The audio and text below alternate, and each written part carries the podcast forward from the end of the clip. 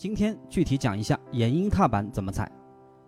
先来回顾一下，左边的踏板叫做柔音，中间的踏板叫做弱音，右边的踏板叫做延音。其中延音踏板是我们使用频率最高的。那么为什么我们要踩延音踏板呢？其目的就是瞬间切断前面声音的同时，保持后面音符有延长音的效果。用下面的这首曲子来做个举例，这是《欢乐颂》的选段。先来听一下不踩踏板的效果。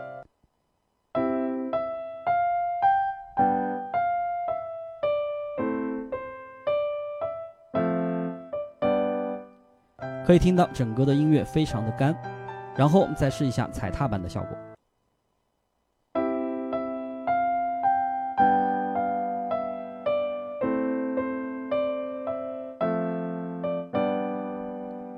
这个听觉效果就优美了很多。其实很多同学在弹琴的时候觉得不太好听，就是因为我们没有踩延音踏板。那有的同学会问，我一直踩着这个踏板行不行？一起来听一下。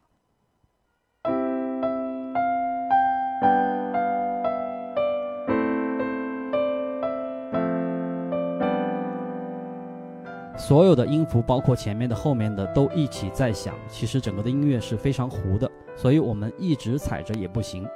那我们切换的点到底在哪里呢？其实就是在换和弦或者是换小节的时候，用前面两个小节来做个举例。我们先把它踩下去，弹的时候就有延音。好，我们进入到下面这个小节换 G 和弦的时候，很多同学在这个时候跟手就一起抬起来了。我们连接一下试试看，是不是明显有断开的效果？实际上，我们切换的点，慢动作演示一下。好，我们在准备弹下面的时候，我们的脚都不要动，这边我们的手移过来，放在 G 和弦上面，弹下去的那一瞬间，有没有看到？是我们的手先下去，然后脚瞬间抬起来，抬起来的时候，我们前面的所有的音符就没有了。第一个小节的，那么第二个小节的可以继续保持延长。我们慢动作再来一次。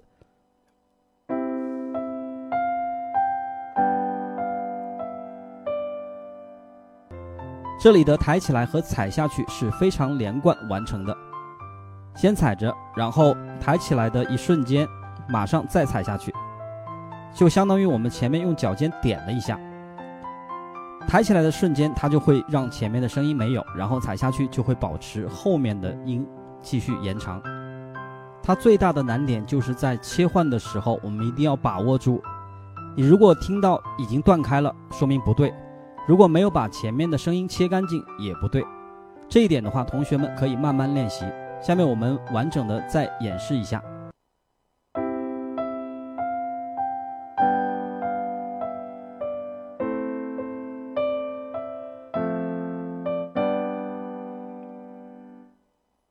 好的，这就是踩延音踏板的教学。同学们可以找一些自己熟悉的曲子，选个几个小节，反复练习。一旦熟练后，就可以自然的来踩演绎踏板。